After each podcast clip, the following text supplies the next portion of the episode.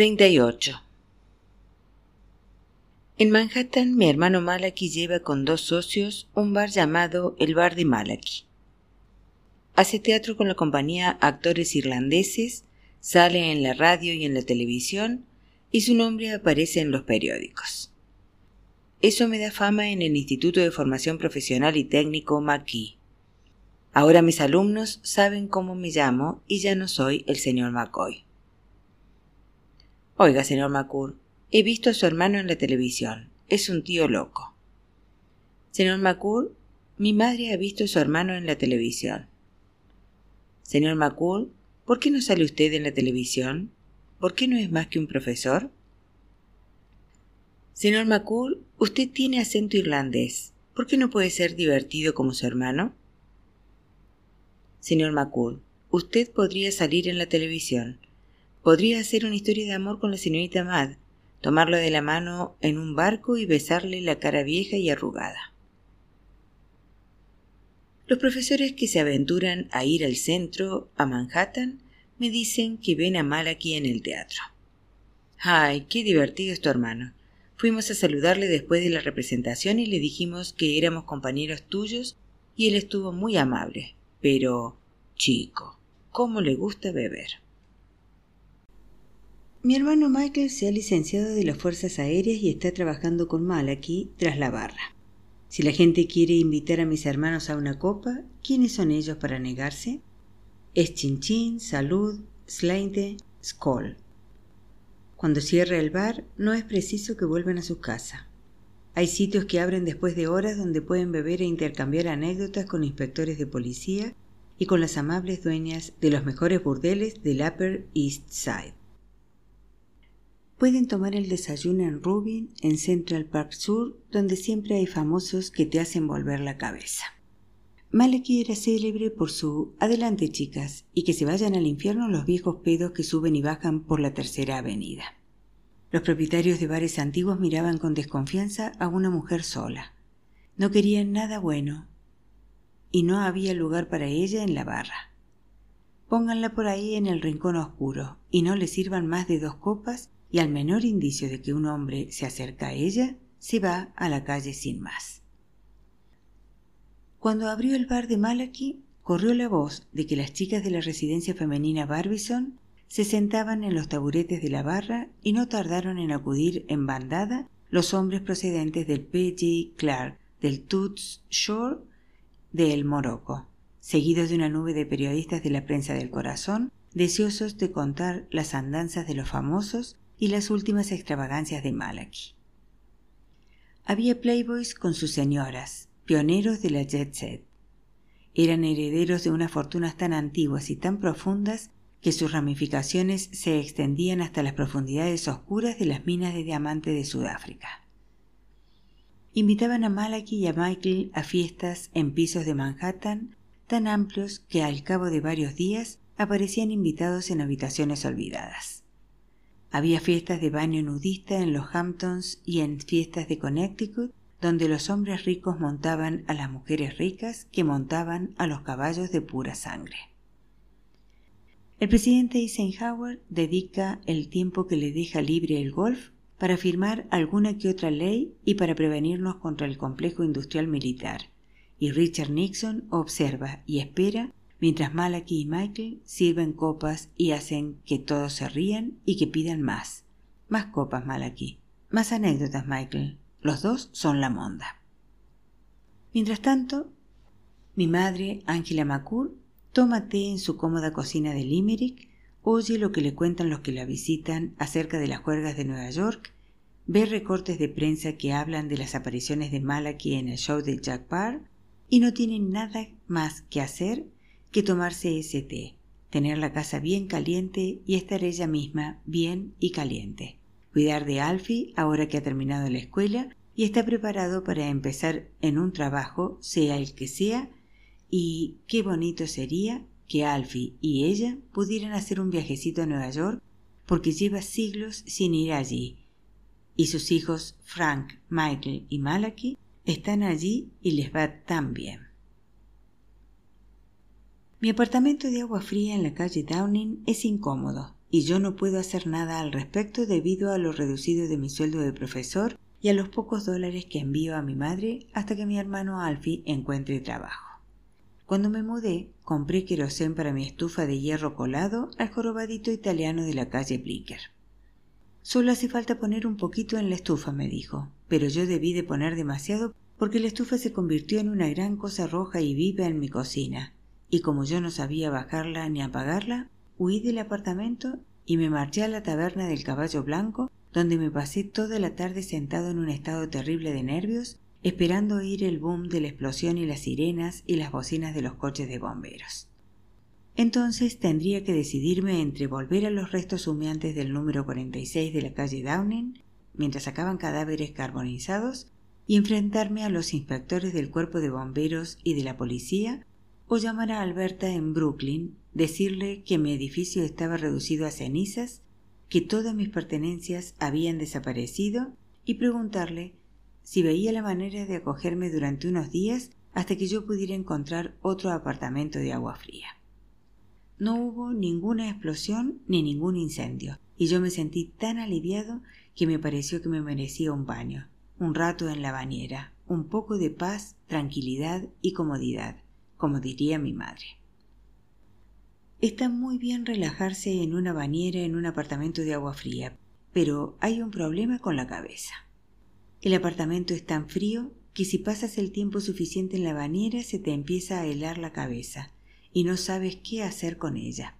Si te metes bajo el agua con cabeza y todo, sufres cuando sales y el agua caliente que tienes en la cabeza se hiela y entonces tiemblas y estornudas desde la barbilla para arriba. Y en un apartamento de agua fría no se puede leer cómodamente en la bañera.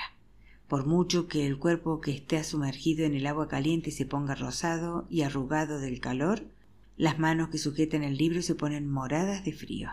Si el libro es pequeño, puedes cambiar de mano sujetando el libro con una mano mientras la otra está en el agua caliente.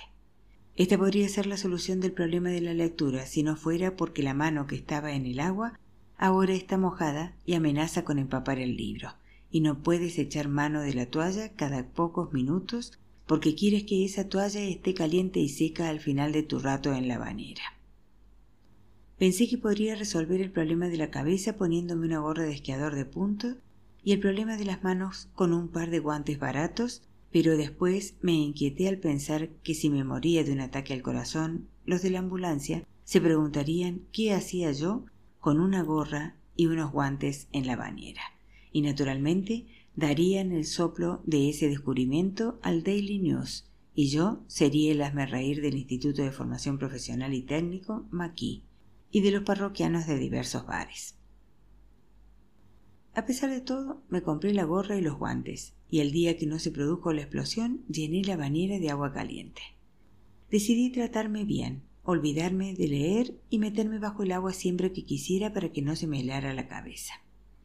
Puse en la radio una música adecuada para un hombre que había superado una tarde terrorífica con una estufa peligrosa. Enchufé mi manta eléctrica y la dispuse sobre una silla junto a la bañera para, al salir, poder secarme rápidamente con la toalla rosa que me había regalado Alberta, abrigarme con la manta eléctrica, ponerme la gorra y los guantes y echarme en la cama bien cómodo y calentito. Vi cómo azotaba la nieve mi ventana. Di gracias a Dios porque se hubiera enfriado sola la estufa y me quedé dormido leyendo Ana Karenina. El inquilino que vive debajo de mí es Bradford Rush, quien se mudó al apartamento cuando le hablé de él en el turno de medianoche del Manufacturers Trust Company. Si alguien del banco le llamaba Brad, él replicaba con voz cortante Bradford, Bradford, me llamo Bradford. Era tan desagradable que nadie quería hablar con él, y cuando salíamos a desayunar o almorzar o como quisiéramos llamarlo, a las tres de la madrugada, nunca lo invitábamos a que nos acompañase. Después, una de las mujeres que se marchaba para casarse lo invitó a tomar una copa con nosotros y él, después de tomarse tres copas, nos contó que era de Colorado, licenciado en la Universidad de Yale y que estaba viviendo en Nueva York para superar el suicidio de su madre, que se había pasado seis meses dando alaridos con cáncer de huesos. La mujer que se marchaba para casarse se echó a llorar al oír su relato y nos preguntamos por qué demonios tuvo Bradford que empañar de tal modo nuestra fiestecita. Eso mismo le pregunté aquella noche en el metro, camino de la calle Downing, pero la única respuesta que me dio fue una sonrisita y yo me pregunté si estaba bien de la cabeza. Me pregunté por qué hacía un trabajo administrativo en un banco si tenía un título en una universidad de la Ivy League y podía estar en Wall Street con la gente como él. Más tarde me pregunté por qué no se limitó a decirme que no en mi momento de crisis, aquel día glacial de abril en que me cortaron la electricidad por falta de pago. Llegué a mi casa con la intención de darme la paz, la tranquilidad y la comodidad de un baño caliente en la bañera de la cocina. Dispuse la manta eléctrica sobre la silla, encendí la radio. No salió ningún sonido. La manta no daba calor, la lámpara no daba luz. El agua caía hirviendo en la bañera y yo estaba desnudo. Ahora tenía que ponerme la gorra, los guantes y los calcetines, abrigarme con una manta eléctrica que no daba calor y maldecir a la compañía que me había cortado la electricidad. Todavía era de día, pero yo sabía que yo no podía seguir en esas condiciones. Bradford sin duda no le importaría hacerme un pequeño favor. Llamé a su puerta y él me abrió con su aire lúgubre habitual. ¿Sí? Bradford, arriba estoy en una situación crítica. ¿Por qué estás abrigado con esa manta eléctrica?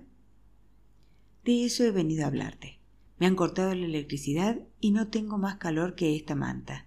Y había pensado que si echaba un cable alargador por mi ventana, tú podrías tomarlo y enchufarlo, y así yo tendría electricidad hasta que pudiera pagar mi factura, lo cual haré muy pronto, te lo prometo. Me di cuenta de que no quería hacerlo, pero asintió levemente con la cabeza y recogió mi alargador cuando lo dejé caer. Di tres golpes en el suelo confiando en que entendería que le estaba dando las gracias, pero no hubo respuesta, y cuando me lo encontraba en las escaleras apenas daba señales de reconocer mi presencia y yo sabía que estaba dando vueltas a la cuestión del alargador. El profesor del taller de electricidad del Instituto Maquis me dijo que un montaje como aquel costaría unos centavos miserables al día y que no entendía por qué podría causar resentimiento a alguien. Me dijo que podía ofrecer al tacaño desgraciado unos dólares por la gran molestia de tener un cable conectado a un enchufe, pero al fin y al cabo las personas así eran tan miserables que no era por el dinero, era por la situación en que se encontraban de no poder decir que no, de tal modo que el favor se les volvía ácido en las tripas y le destrozaba la vida. Yo creí que el profesor del taller de electricidad exageraba, hasta que me di cuenta de que Bradford se volvía cada vez más hostil. Antes me sonreía un poco o me hacía un gesto con la cabeza o me decía algo entre dientes. Ahora pasa a mi lado sin decir palabra y yo me preocupo porque sigo sin tener dinero para las facturas y no sé cuánto durará nuestro montaje. Me pone tan nervioso que siempre enciendo la radio para asegurarme de que puedo darme un baño y poner la manta a calentarse. Mi cable pasó varias semanas en su enchufe hasta que una noche helada se produjo un acto de traición. Yo encendí la radio, dispuse mi manta eléctrica en la silla para que se calentase, puse la toalla, la gorra y los guantes sobre la manta para que estuvieran calientes también, Llené la bañera, me enjaboné y me recosté escuchando la sinfonía fantástica de Héctor Berlioz. Y a mitad del segundo movimiento, cuando estoy a punto de salir flotando de la bañera de emoción, todo se detiene. La radio se calla, la luz se apaga y sé que la manta se quedará fría sobre el respaldo de la silla. Sé lo que ha hecho ese Bradford, ha desenchufado a un hombre que estaba en una bañera caliente en un apartamento de agua fría. Sé que yo jamás le habría hecho eso a él ni a nadie. Podría hacérselo a alguien que tuviera calefacción central, pero jamás a un inquilino de un piso de agua fría como yo. Jamás. Me asomé sobre el borde de la bañera y di golpes en el suelo con la esperanza de que hubiera cometido un error, de que tendría la consideración de volver a enchufarme, pero no ningún sonido de su parte, y sin radio, sin luz. El agua seguía caliente de manera que pude quedarme allí echado un rato, pensando en la vileza de la raza humana, en cómo un hombre que tenía un título universitario de Yale podía ser capaz de tomar deliberadamente un cable eléctrico y arrancarlo del enchufe dejándome que me muriera de frío en el piso de arriba. Un acto de traición como este es suficiente para hacerte perder la esperanza y pensar en la venganza. No, yo no quería venganza, quería electricidad, y tendría que pensar en otro modo de hacer que Bradford entrase en razón. Había una cuchara y había un cordel largo, y si ataba la cuchara al cordel, podía abrir la ventana y dejar colgar la cuchara para que diera golpecitos contra la ventana de Bradford, y él podría entender que yo estaba allí arriba, al otro extremo del cordel, dando golpecitos, golpecitos, pidiendo el don de la electricidad. Puede que se sintiera molesto y que no hiciera caso de mi cuchara, pero yo recordaba que me había dicho una vez que un grifo que goteara era suficiente para tenerlo despierto toda la noche, y si hacía falta, yo daría golpecitos en su ventana con mi cuchara hasta que él no lo soportase más. Él podría haber subido las escaleras, haber aporreado mi puerta y haberme dicho que lo dejara, pero yo sabía que él jamás podría ser tan directo, y sabía que lo tenía acorralado. Me daba lástima él, y el modo en que su madre se había pasado seis meses dando alaridos con el cáncer de huesos, e intentaría compensarle algún día por todo. Pero aquello era una crisis, y yo necesitaba mi radio, mi luz, mi manta eléctrica, o tendría que llamar a Alberta para que me acogiera una noche. Y si ella me preguntaba por qué, yo jamás podría decirle que Bradford me había tenido enchufado durante tantas semanas adoptaría una actitud de justa indignación a la manera de Nueva Inglaterra y me diría que debía pagar mis facturas en vez de dar golpecitos en las ventanas de la gente con cucharas las noches heladas, y mucho menos en las ventanas de la gente cuyas madres habían muerto de cáncer de huesos dando alaridos.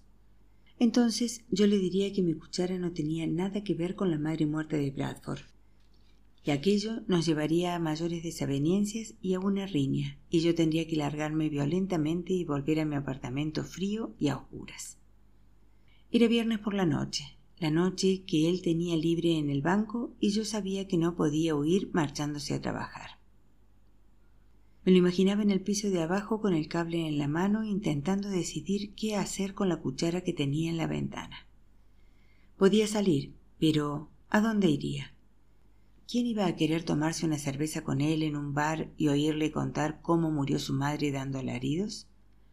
Encima de eso, seguramente contaría a todo el mundo que en el piso de arriba había una persona que lo estaba atormentando con una cuchara, y cualquier persona que estuviera en un bar con una cerveza se apartaría de él. Di golpecitos de cuando en cuando durante varias horas, y de pronto hubo luz y música en la radio. La sinfonía fantástica había acabado hacía mucho tiempo y aquello me irritó. Pero subí el selector de temperatura de la manta eléctrica, me puse la gorra y los guantes y volví a meterme en la cama con Ana Karenina, que no era capaz de leer a causa de la oscuridad que tenía en la cabeza por Bradford y por su pobre madre de Colorado. Si mi madre se estuviera muriendo de cáncer de huesos en Limerick, y alguien del piso de arriba me estuviera atormentando con una cuchara en la ventana, yo subiría y lo mataría. Ahora me sentía tan culpable que pensé en llamar a la puerta de Bradford y decirle Siento lo de la cuchara y lo de tu pobre madre, y puedes desenchufar el cable. Pero estaba tan caliente y tan a gusto en la cama que me quedé dormida. A la semana siguiente me lo encontré cargando sus cosas en una furgoneta. Me ofrecí a ayudarle, pero lo único que dijo fue capullo. Se marchó, pero me dejó enchufado y yo tuve electricidad durante varias semanas hasta que fundí el cable con una estufa eléctrica y tuve que ir a pedir un crédito a la compañía financiera benéfica para pagar las facturas de la electricidad y no morirme de frío. 39. En la cafetería de profesores los veteranos dicen que el aula es un campo de batalla que los profesores son unos guerreros que llevan la luz a esos condenados chicos que no quieren aprender, que lo único que quieren es estar sentados gastando el culo y hablando de películas y de coches, y de sexo, y de lo que van a hacer el sábado por la noche. Así son las cosas en este país. Tenemos enseñanza gratuita y nadie la quiere. No es como en Europa, donde se respeta a los profesores. A los padres de los chicos de este instituto no les importa porque ellos tampoco fueron al instituto. Estaban demasiado ocupados debatiéndose con la depresión y luchando en las guerras, en la Segunda Guerra Mundial y en la de Corea. Después están todos esos burócratas a los que nunca les gustó la enseñanza de entrada. Todos esos malditos directores y directores adjuntos y jefes de estudios que huyeron del aula a todo el correr de sus piernecillas y ahora se pasan la vida hostigando al profesor que ejerce en el aula.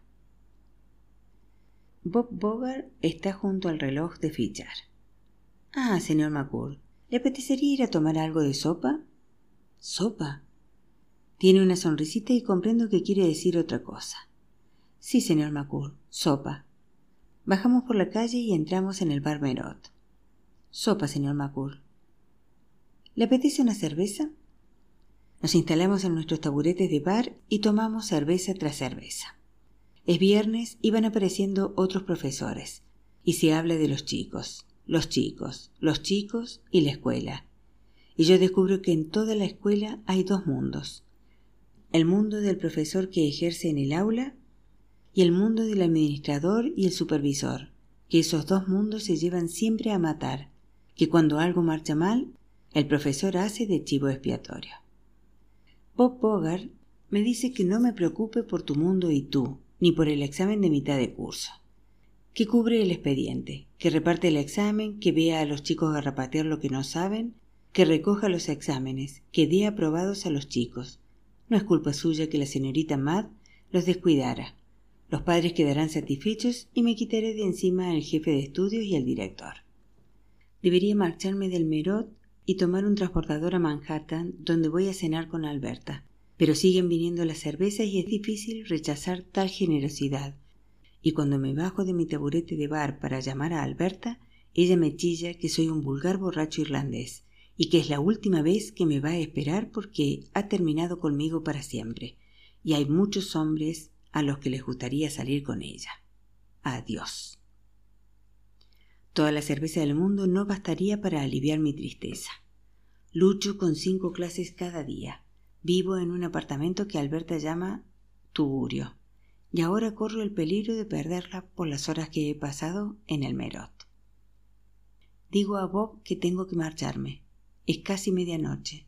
Hemos pasado nueve horas en los taburetes del bar y yo tengo nubes oscuras que se agiten en mi cabeza. La última, y después vamos a comer, dice. No puedes ir en ese transportador sin comer.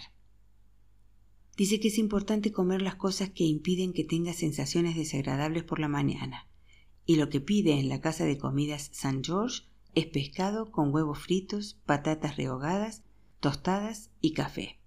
Dice que la combinación del pescado con los huevos después de un día y una noche de cerveza es milagrosa. Estoy otra vez en el transportador, donde el viejo limpiabotas italiano que busca clientes me dice que mis zapatos tienen peor aspecto que nunca. Y es inútil decirle que no me puedo permitir su oferta de una limpieza de zapatos a mitad de precio si compro unos zapatos a su hermano, el de la calle de Delancey. No, no tengo dinero para limpiarme los zapatos. Ah, profesore, profesore, yo le limpio gratis. Le hará sentirse bien limpiárselos. Vaya a ver a mi hermano para los zapatos. Se sienta en su caja, se lleva a mi pie a su regazo y levanta la vista para mirarme. Huelo cerveza, profesore. El profesor vuelve a casa tarde, ¿eh? Zapatos terribles, zapatos terribles, pero yo limpio. Aplica el betún, pasa el cepillo por el zapato, sacude el paño de sacar brillo sobre la punta, me da un golpecito en la rodilla para indicar que ha terminado. Vuelve a guardar sus cosas en la caja y se pone de pie. Espera la pregunta y yo no se la hago porque él la sabe. ¿Y el otro zapato? Se encoge de hombros. Usted vaya a ver a mi hermano y yo le limpio el otro zapato.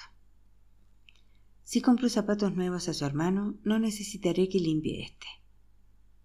Vuelve a encogerse de hombros. Usted es el profesor. ¿eh? Usted listo, ¿eh? ¿Con cerebro? Usted enseñe y piense en el zapato limpio y en el zapato no limpio. y se aleja contoneándose, tarareando y diciendo limpia, limpia a los pasajeros dormidos. Yo soy un profesor licenciado universitario y este viejo italiano, que habla poco inglés, juega conmigo y me hace desembarcar con un zapato limpio y el otro manchado con rastros de lluvia, de nieve, de barro. Si le agarro y le exijo que me limpie el zapato sucio, puede gritar y pedir auxilio a los miembros de la tripulación. ¿Y cómo voy a explicar yo su oferta de limpiarme los zapatos gratis, que me limpió un solo zapato y la jugarreta que me hizo después? Yo estoy lo bastante sobrio para darme cuenta de que no puedes obligar a un italiano viejo a que te limpie el zapato sucio, que ya fue una tontería por mi parte dejar que me tocase el pie. Si protestara a los miembros de la tripulación, él podría decirles que olía a cerveza y ellos se reirían y se marcharían.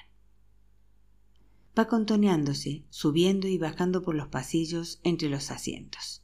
Sigue diciendo limpia, a los demás viajeros y yo siento un fuerte impulso de agarrarlo a él y a su caja y tirarlo por la borda. En vez de ello, cuando desembarco del transbordador le digo, nunca compraré zapatos a su hermano en la calle de Delancey. Él se encoge de hombros. No tengo hermano ninguno en Delancey. Limpia, limpia. Cuando dije al limpiabotas que no tenía dinero, no mentía.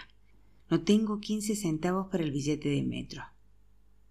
Todo lo que tenía me lo gasté en cerveza, y cuando fuimos a la casa de comidas St. George pedí a Bob Bogart que me pagara el pescado y los huevos, y le dije que yo pagaría lo suyo la semana siguiente, y no me hará ningún daño ir andando a casa, subiendo por Broadway, pasando por delante de la iglesia de la Trinidad y de la iglesia de San Pablo, donde están enterrados Thomas, el hermano de Robert Emmett, pasando por delante del ayuntamiento hasta la calle Houston y hasta mi apartamento de agua fría en la calle Downing.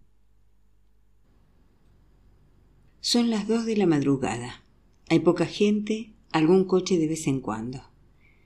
La calle Broad, donde yo trabajaba en el Manufacturers Trust Company, queda a mi derecha, y yo me pregunto qué habría sido de Andy Peters y de Bridget antes Brady. Camino y vuelvo la vista atrás sobre los ocho años y medio que han pasado desde que llegué a Nueva York, los tiempos del Hotel Billmore, del ejército, de la Universidad de Nueva York, los trabajos en los almacenes, en el puerto, en los bancos. Pienso en Emer y en Tom Clifford y me pregunto qué habrá sido de Rapaport y de los hombres que conocí en el ejército. Yo nunca soñé que sería capaz de conseguir un título universitario y de llegar a ser profesor. Y ahora me estoy preguntando si soy capaz de sobrevivir a un instituto de formación profesional. Los edificios de oficinas que dejo atrás están a oscuras, pero yo sé que de día hay personas que se sientan en los escritorios, estudian la bolsa y ganan millones. Visten traje y corbata, llevan maletines, van a comer y a hablar de dinero, dinero y dinero. Viven en Connecticut con sus esposas episcopalianas de largas piernas, quienes probablemente se arrellanaban en el salón del Hotel Billmore cuando yo limpiaba lo que ellas manchaban, y beben martinis antes de cenar. Juegan al golf en el club de campo y tienen aventuras amorosas, y a nadie le importa. Yo podría hacer eso, podría pasar tiempo con Stanley Garber para librarme de mi acento, aunque él ya me dijo que sería un sopenco si lo perdiera. Me dijo que el acento irlandés es encantador, que te abre puertas, que recuerda a la gente a Barry Fitzgerald. Yo le dije que no quería recordar a la gente a Barry Fitzgerald. ¿Preferirías tener acento judío y recordar a la gente a Molly Goldberg? me dijo él. Yo le pregunté quién era Molly Goldberg y me dijo que si no sabía quién era Molly Goldberg era inútil hablar conmigo. ¿Por qué no puedo tener una vida luminosa y libre de problemas como mis hermanos Malaki y Michael, que están en el bar de la parte alta sirviendo bebidas a mujeres hermosas y bromeando con licenciados de las universidades de la Ivy League? Ganaría más dinero que estos 4.500 dólares al año que ganan los profesores sustitutos regulares. Recibiría grandes propinas, toda la comida que quisiera y pasaría noches en las camas de las herederas episcopalianas retosando y deslumbrándolas con fragmentos de poesía con destellos de ingenio. Me levantaría tarde, almorzaría en un restaurante romántico, pasearía por las calles de Manhattan.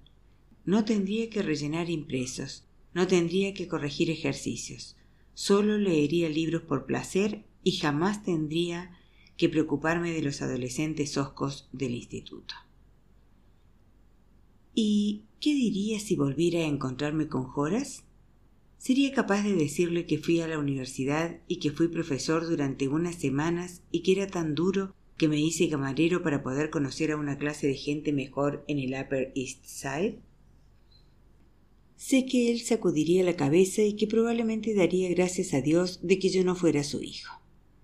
Pienso en el estibador del café que había trabajado muchos años para que su hijo pudiera ir a la Universidad San John para ser maestro. ¿Qué le diría yo a él? Si dijera a Alberta que pensaba dejar la enseñanza para entrar en el mundo emocionante de los bares, seguramente huiría de mi lado y se casaría con un abogado o con un jugador de fútbol americano. Así pues, no voy a dejar la enseñanza.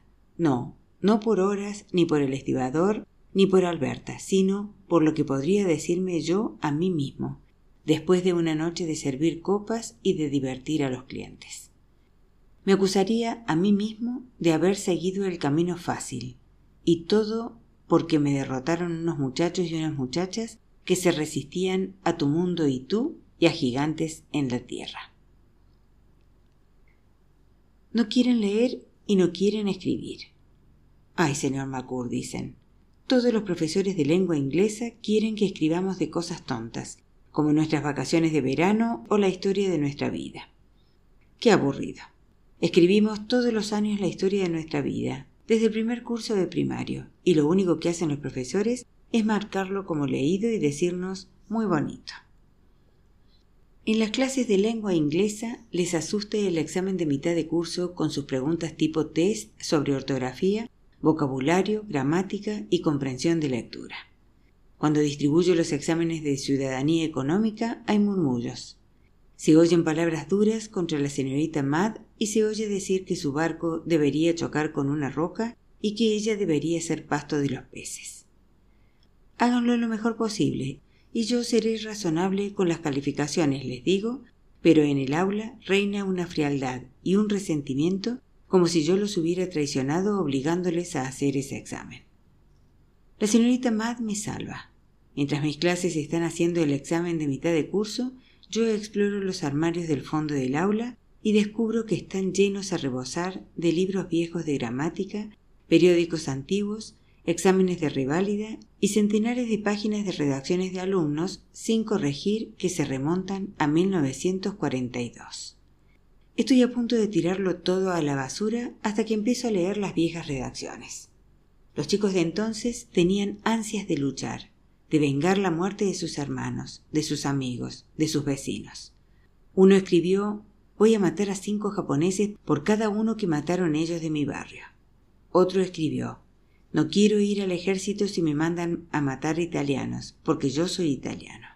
Podría estar matando a mis propios primos, y no quiero luchar si no me dejan matar alemanes o japoneses.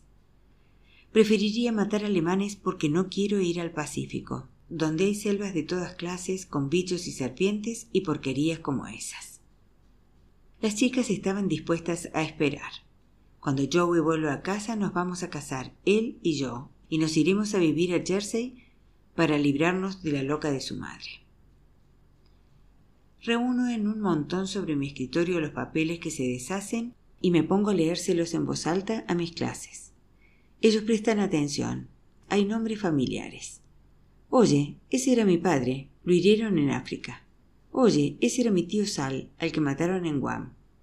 Cuando leo en voz alta las redacciones, hay lágrimas. Los chicos salen corriendo del aula a los servicios y vuelven con los ojos rojos. Las chicas lloran abiertamente y se consuelan las unas a las otras. Aparecen docenas de apellidos de familias de la isla de Staten y de Brooklyn en esos papeles, tan quebradizos que tememos que se deshagan. Queremos salvarlos, y la única manera es copiarlos a mano, los centenares que siguen amontonados en los armarios. Nadie se opone. Estamos salvando el pasado próximo de familias próximas. Todo el mundo tiene pluma y se pasan el resto del curso, de abril a fines de junio, descifrando y escribiendo. Siguen las lágrimas y hay exclamaciones repentinas. Este es mi padre cuando tenía 15 años. Este es mi tía, que murió cuando daba a luz a un hijo. De pronto le interesan las redacciones tituladas Mi vida, y a mí me dan ganas de decirles, ¿ven lo que pueden aprender de vuestros padres, de vuestros tíos y de vuestras tías? ¿No quieren escribir acerca de vuestras vidas para que lo lea la próxima generación? Pero lo dejo pasar. No quiero trastornar un aula tan silenciosa. El señor Sorolla siente la necesidad de investigar. Se pasea por el aula, mira lo que está haciendo la clase y no dice nada. Creo que agradece el silencio. En junio apruebo a todos, sintiéndome agradecido de haber sobrevivido a mis primeros meses de ejercer la enseñanza en un instituto de formación profesional, aunque me pregunto qué habría hecho sin aquellas redacciones que se deshacen. Quizás hubiera tenido que enseñar.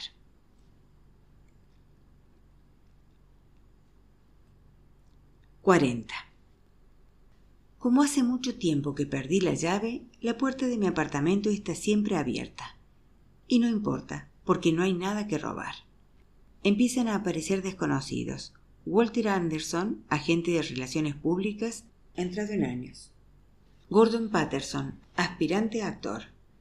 Bill Gailey, buscador de la verdad. Son parroquianos del bar sin hogar enviados por Malachi con la generosidad de su corazón. Walter empieza a robarme. Adiós, Walter. Gordon fuma en la cama y provoca un incendio. Pero lo que es peor es que su novia se queja de mí en el bar de Malachi por lo incómodo que está Gordon y por mi actitud hostil. También él se marcha. Ha terminado el curso y tengo que trabajar otra vez día a día en los muelles del puerto y en los muelles de carga de los almacenes. Me presento todas las mañanas para sustituir a los hombres que están de vacaciones, a los hombres que están enfermos o cuando de pronto hay mucho movimiento y necesitan más trabajadores. Cuando no hay trabajo, vago por los muelles y por las calles del Greenwich Village. Puedo llegar hasta la cuarta avenida para mirar libros en una librería tras otra y soñar con el día en que vendré aquí y me compraré todos los libros que quiera. Lo único que me puedo permitir de momento son ediciones baratas en rústica, y vuelvo a casa satisfecho con mi fardo compuesto de A este lado del paraíso de Scott Fitzgerald, Hijos y amantes de de H. Lawrence, Fiesta de Ernest Hemingway y Siddhartha de Germán Hesse. Lectura para un fin de semana. Me calentaré una lata de judías en mi infiernillo eléctrico y herviré agua para el té y leeré a la luz que sale del piso de abajo. Empezaré con Hemingway porque he visto la película de Enroll Flynn y Tyrone Power. Todos lo pasaban bien en París y en Pamplona. Todos bebían iban a las corridas de toros, se enamoraban, aunque existía una tristeza entre Jake Barnes y Brett Ashley por el estado de él. Así me gustaría vivir a mí, recorriendo el mundo sin preocupaciones, aunque no me gustaría ser Jake. Llevo mis libros a casa y me encuentro allí con Bill Gailey. Después de Walter y de Gordon, no quiero más intrusos, pero Bill es más difícil echarlo y al cabo de un tiempo ya no me importa que se quede. Ya se había instalado cuando hace una visita mal aquí para decir que su amigo Bill, que ha renunciado al mundo, ha dejado su trabajo de ejecutivo en una agencia de publicidad, se ha divorciado de su esposa, ha vendido su ropa, libros y discos. Necesita alojamiento por poco tiempo y que seguro que a mí no me importará. Bill está de pie, desnudo, sobre una báscula de baño, ante un espejo largo apoyado en la pared. En el suelo hay dos velas de luz vacilante. Mira alternativamente al espejo y a la báscula una y otra vez. Sacude la cabeza y se dirige a mí. Demasiado, dice. Esta carne es sólida, demasiado sólida. Señala su cuerpo una colección de huesos rematada por una cabeza de pelo negro lacio y por una barba negra poblada salpicada de gris. Tiene unos ojos azules que miran fijamente. Tú eres Frank, ¿eh? Hola. Se baja de la báscula, se pone de espaldas al espejo, se gira para mirarse por encima del hombro y se dice a sí mismo: Estás gordo y fondón, Bill. Me pregunta si he leído Hamlet y me dice que él lo ha leído treinta veces. Y he leído Finnegan's Wake, es decir, si es que alguien es capaz de leer Finnegan Wake. Me he pasado siete años con el maldito libro, y por eso estoy aquí. Sí, te extraña. Si te lees Hamlet treinta veces, empiezas a hablar solo. Si te pasas siete años leyendo Finnegan's Wake, te dan ganas de meter la cabeza debajo del agua. Lo que tienes que hacer con Finnegan Wake es salmodiarlo. Puede que tardes siete años, pero podrás contárselo a tus nietos. Te mirarán con admiración. ¿Qué tienes ahí? ¿Judías? ¿Te apetecen? Las voy a calentar en ese infiernillo de allí. No, gracias. Nada de judías para mí. Tú cómete tus judías y yo te transmitiré el mensaje mientras comes. Estoy intentando reducir el cuerpo a lo mínimo indispensable. El mundo es demasiado para mí, ¿me entiendes? Demasiada carne. Mm, no lo capto. Ya ves, por medio de la oración, del ayuno y de la meditación, voy a llegar a pesar menos de cien libras, los tres dígitos despreciables. Quiero pesar noventa y nueve libras o nada. Quiero, ¿He dicho quiero? No debería decir quiero. No debería decir no debería. ¿Estás desconcertado? Ah, cómete tus judías. Yo intento eliminar mi ego, pero ese acto es en sí mismo ego. Todo acto es ego. ¿Me sigues? No estoy aquí con mi espejo y mi báscula por el bien de mi salud. Trae dos libros de la habitación contigua y me dice que todas mis preguntas tendrán respuesta en Platón y en el Evangelio de San Juan. Disculpe, dice, tengo que echar una meada. Toma la llave y sale desnudo al retrete del pasillo. Cuando vuelve se sube a la báscula para ver cuánto peso ha perdido con la meada. Un cuarto de libra, dice, y suelta un suspiro de alivio. Se siente en cuclillas en el suelo. Vuelve a mirar el espejo con una vela a cada lado con Platón en la mano izquierda, San Juan en la derecha. Se estudia en el espejo y me habla. Adelante, cómete tus judías. Libros. Eso es lo que tienes ahí, ¿eh? Yo me como las judías y cuando le digo los títulos de los libros, él sacude la cabeza. Oh, no, oh, no. Ges puede. De los demás, olvídate. Todo ego occidental, todo mierda occidental. Hemingway no me sirve ni para limpiarme el culo. Pero no debería decir eso. Arrogancia, cosas del ego. Lo retiro. No. No, espera. Ya lo he dicho, lo dejaré ahí. Ya no está.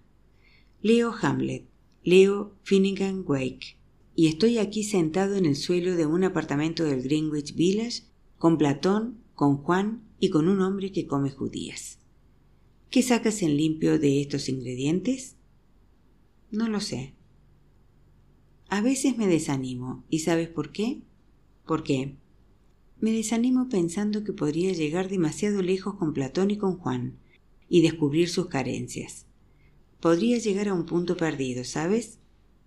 No. ¿Has leído a Platón? Lo he leído. ¿Y a San Juan? Leía constantemente los Evangelios en misa. No es lo mismo.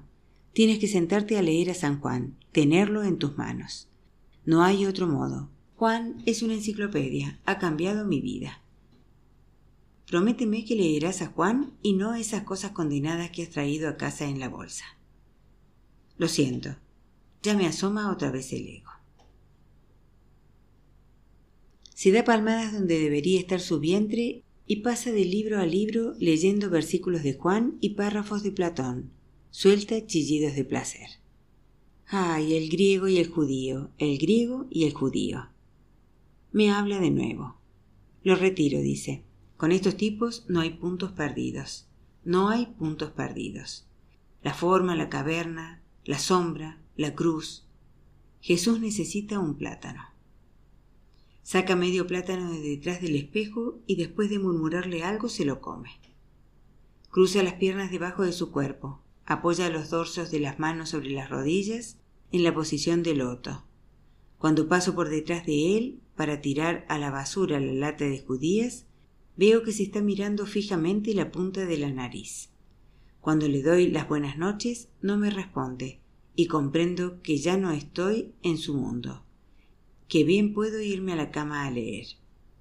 Leeré a Hess para mantener el ambiente.